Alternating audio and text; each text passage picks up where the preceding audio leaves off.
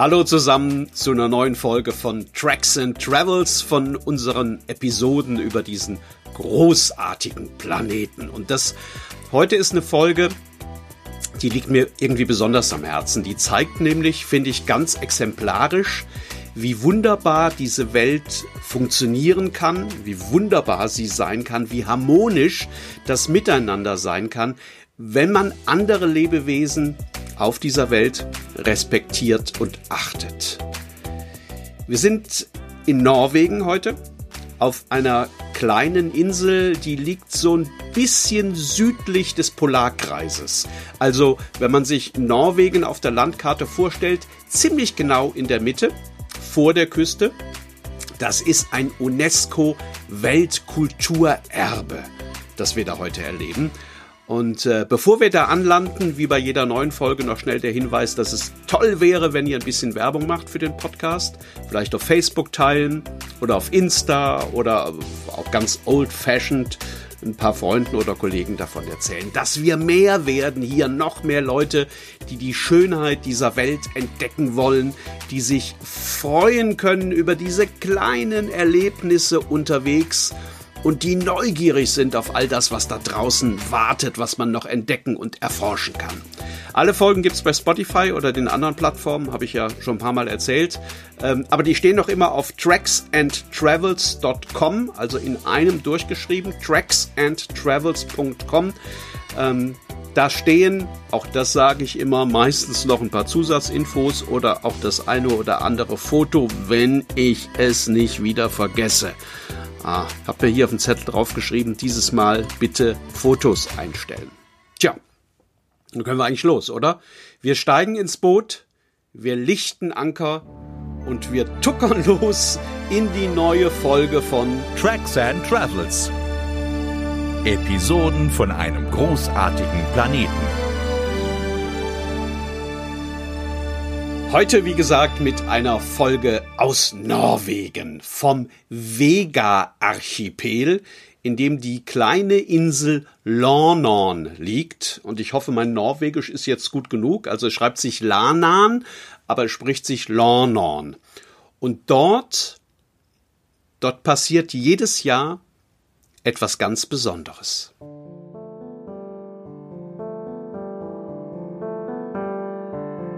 Und zwar schon seit der Zeit der Wikinger. So lange leben auf dieser Insel und auf den Inseln drumherum Menschen und Eiderenten in einer Art naja, Inselgemeinschaft zusammen. Das ist ähm, ein Coworking, eine Symbiose, die so einzigartig ist, dass die UNESCO sie zum Weltkulturerbe erklärt hat.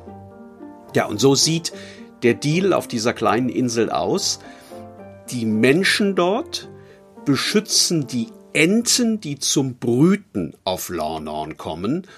Und weil die Enten sich so gut behütet und beschützt fühlen, produzieren sie die feinsten und weichesten und auch wertvollsten Daunen der Welt. Daunen, die so leicht sind und, und gleichzeitig so warm halten, dass unter ihnen Prinzessinnen und Königinnen schlafen. Naja, und Prinzen und Könige natürlich auch. Bettdecken mit den Daunen von hier werden an das norwegische Königshaus geliefert, auch an das britische. Und wahrscheinlich schlafen all die Royals ganz wunderbar unter ihnen. Um auf dieses Lornon zu kommen, muss man erst einmal in eine Stadt namens Brønnøysund. Ähm, da kann man hinfliegen. Die haben einen kleinen Flughafen. Anschließend geht es dann mit einem großen Fährboot weiter auf die Insel Vega und von dort dann mit einem kleinen Boot raus nach Nornorn. Und dieses Lornon, das muss man sich so vorstellen wie eine dieser skandinavischen Inseln, wie man sie aus der Werbung kennt. Also von diesen Werbeplakaten oder Fotos ähm, in Zeitschriften oder bei Instagram. Äh, Hurtigruten, also die Fährlinie, die, die machen da ganz viel Werbung mit solchen Motiven. Das ist ein großer, flacher Felsrücken im Meer. Da steht so eine Handvoll rot-weiß gestrichener Holzhäuser obendrauf. Und sonst ist da eigentlich nicht viel. Es gibt keinen Baum auf dieser Insel, gibt auch keinen Strauch, bloß Moose und Gras und dieser ewige Nordwind, der da durchfährt und es zaust. Das Meer ist tief, kann man sich vorstellen. Der Himmel unendlich weit und die Stille ist eigentlich allumfassend. Also man hört auf dieser Insel kaum irgendwas. Man hört die, die Schreie der Möwen, so ein leises, aufgeregtes Chilpen der Lerchen hoch oben am Himmel. Und dann hört man vielleicht noch das Geräusch, das der Wind und die norwegische Nationalflagge miteinander veranstalten. Aber sonst hört man nichts. Normalerweise leben auf Lornon keine Menschen mehr. Jedes Jahr im Frühling aber kommt eine Handvoll Frauen hier rausgefahren, um sich um die Eiderenten zu kümmern. Das sind alles Leute, ähm, die auf der Insel geboren wurden vor vielen Jahrzehnten. Das sind meistens ältere Frauen. Die sind dann weggezogen weil es ihnen irgendwann da draußen so einsam wurde und im Winter natürlich viel zu kalt und viel zu dunkel. Äh, es gab bis vor ein paar Jahren ähm, noch Strom auf Larnan, der wurde irgendwann abgekappt. Also wenn die jetzt im, im Sommer da sind, dann ist alles das, was elektrisch betrieben wird, wird über äh, Solar äh, betrieben. Ähm, die kommen, wie gesagt, jedes Jahr zurück. Das sind die Entenhüterinnen von Lornon, so bezeichnen die sich selbst, ziehen dann in die leerstehenden alten Häuser ein. Und dann tun diese vier, fünf, sechs Frauen in den kommenden Monaten das, was schon ihre Mütter gemacht haben und deren Mütter auch schon und all die Generationen vor ihnen. Diese Handvoll Frauen, die kümmert sich um etwa 1000 Eiderenten.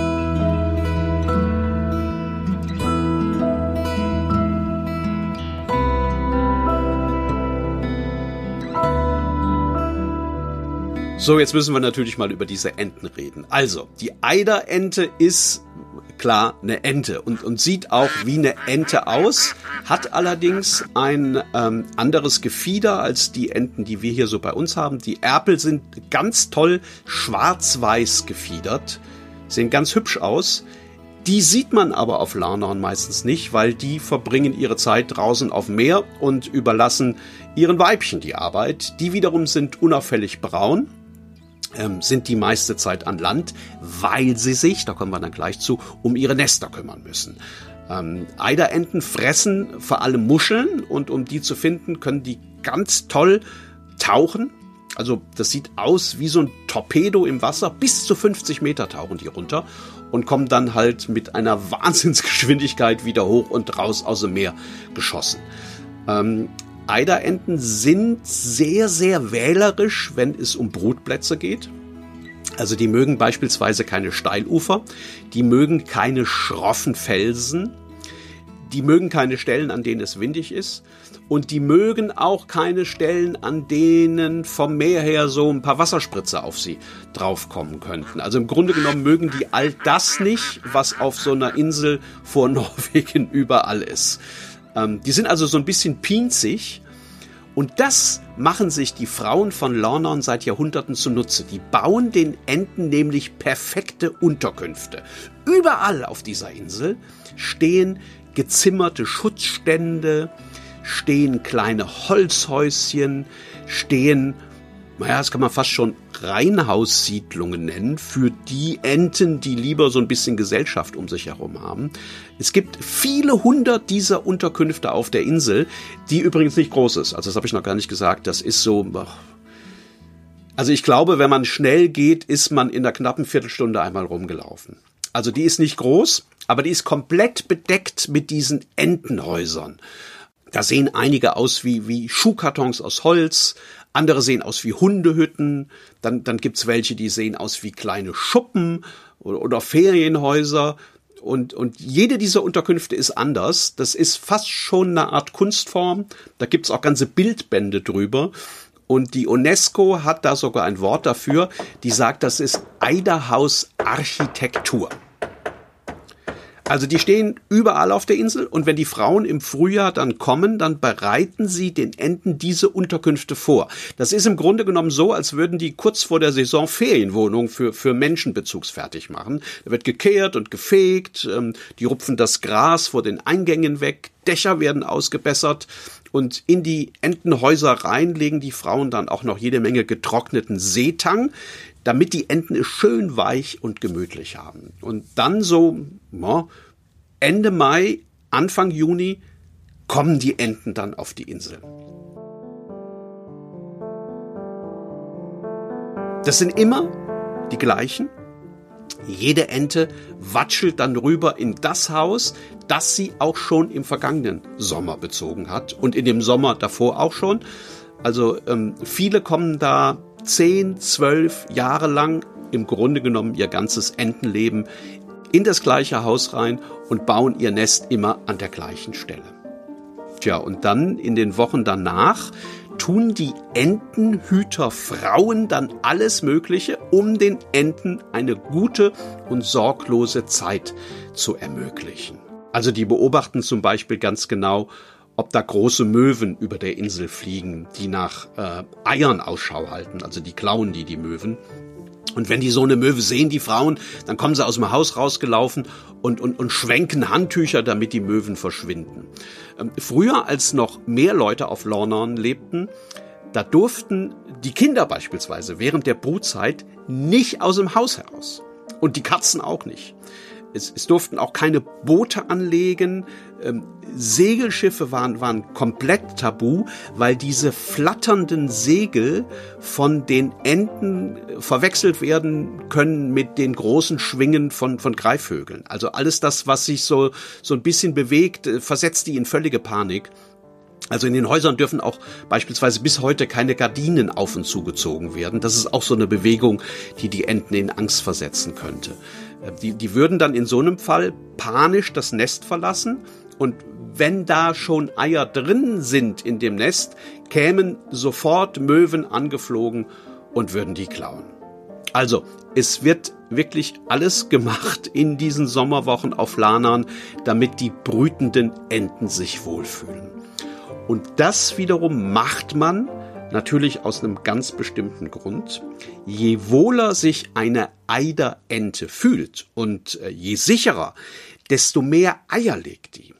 Und je mehr Eier so eine Ente legt, umso mehr Daunen lösen sich von der Brust der Entenmama. Also die zupft die sich dann aus, beziehungsweise die fallen von selbst runter. Und mit diesen Daunen ähm, wird dann einmal das Nest nochmal so ein bisschen ausgelegt, ausgepolstert sozusagen. Ähm, die Entenmama legt diese Daunen dann aber auch ähm, über die Eier drüber, wenn sie nach Muscheln tauchen geht und das Nest allein lässt. Also die, die deckt die quasi zu mit diesen Daunen, damit ähm, die Nestwärme erhalten bleibt. Wenn die Ente sich nicht wirklich wohlfühlt, dann legt sie zwei oder drei Eier und produziert wenig Daunen.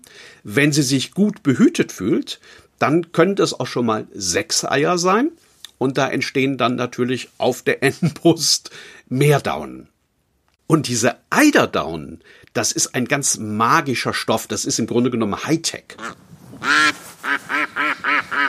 Wenn man die durch ein Mikroskop sich anschaut, dann sieht man ganz kleine Widerhaken, die sind so im Nanobereich.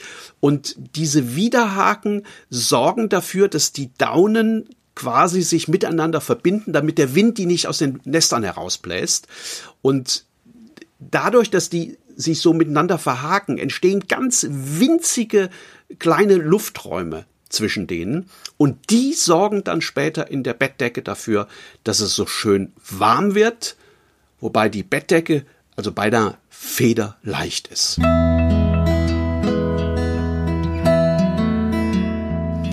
Das haben die Wikinger im Grunde schon gewusst und haben damals Eiderdaunen von Lornon mit auf ihre Schiffe geladen und sie dann als äh, Handelsgut in Europa verkauft. Das hat sich natürlich dann irgendwann rumgesprochen im Laufe der Jahrhunderte. Also man weiß gesichert, dass im Mittelalter diese Decken schon auf den Betten der Fürsten und Könige Europas lagen. Und das ist wie gesagt heute noch immer so. Es kann sich ehrlich gesagt wahrscheinlich auch sonst kaum jemand sowas leisten. So eine handgesteppte Bettdecke von Lornon kostet Pi mal Daumen 6.500 Euro. eine Bettdecke. Tja, ähm, damit davon einige produziert werden können und damit den Enten nichts passiert, hält auf Larnan im Sommer immer eine Frau Wache, auch nachts. Ähm, ist ja durchgehend hell, so nah am Polarkreis. Und auch nachts passt immer einer darauf auf, äh, damit sich nicht ein Adler vom Festland nähert oder eine große Eule angeflogen kommt. Und ähm, wenn das alles funktioniert und die Enten ungestört brüten, kommen wir dann irgendwann die Küken. Und aus den kleinen Küken werden dann irgendwann kleine Enten im Laufe von ein paar Wochen. Und irgendwann verlassen alle Eiderenten die Insel. Und dann und erst dann, also nicht vorher, erst wenn die Enten weg sind, gehen die Frauen dann hin und holen sich die Daunen aus den kleinen Entenhäusern heraus. Die müssen dann natürlich erstmal gereinigt werden. Da hängen jede Menge Grashalmstückchen drin oder kleine Seetankrümel oder Sandkörnchen. Also das ist ziemlich aufwendig. So ein Kilo Eiderdaune, bis das komplett gesäubert ist, müssen die Frauen drei bis vier Wochen lang jeden Tag sechs bis acht Stunden an diesen Daunen herumzupfen. Also deswegen trifft man da auch nie eine Frau ohne so einen Ballen Daune in den Händen. Die sitzen dann zusammen draußen vor den Häusern auf Bänken und, und, und unterhalten sich und während sie das machen, zupfen sie da die kleinen Fremdkörper aus der Daune heraus. Weil das so aufwendig ist, äh, und weil Lorna nicht wirklich groß ist, ähm, schaffen die im Jahr Daunen für, na so Pi mal Daumen, acht bis zehn Bettdecken pro Jahr. Mehr ist nicht drin. Tja, und dann liegt irgendwann ein Hauch von Herbst in der Luft. Es wird ein bisschen kühler, es wird ein bisschen windiger, es wird jeden Tag ein bisschen später hell und ein bisschen früher dunkel und, und irgendwann schließen die Frauen alles zu und verlassen die Insel wieder. Und im nächsten Frühjahr kommen sie zurück, genau wie die Eiderenten auch. Tracks and Travels. Episoden von einem großartigen Planeten. Ach, was für eine tolle Geschichte, oder? Und was ein schönes Beispiel dafür, dass das eben doch geht, dass Mensch und Tier ganz harmonisch miteinander leben können und jeder profitiert von anderem. Mich hat das sehr berührt, als ich da war. Und ich musste jetzt gerade in letzter Zeit mit all diesen schrecklichen Schlachthofmeldungen, die wir da gehört und gelesen und gesehen haben, da musste ich immer wieder dran denken, wie das auf Lornern ist. Ich hoffe, es hat euch gefallen bei Tracks and Travels. Und ich hoffe natürlich, dass ihr weiter dabei bleibt bei unseren Episoden von diesem großartigen Planeten. Fotos von Lornon stelle ich jetzt gleich auf dem Blog ein und ich werde es nicht vergessen auf tracksandtravels.com, also tracksandtravels.com durchgeschrieben in einem Wort. Da gibt's natürlich auch alle anderen Podcast Folgen. Bis ganz bald.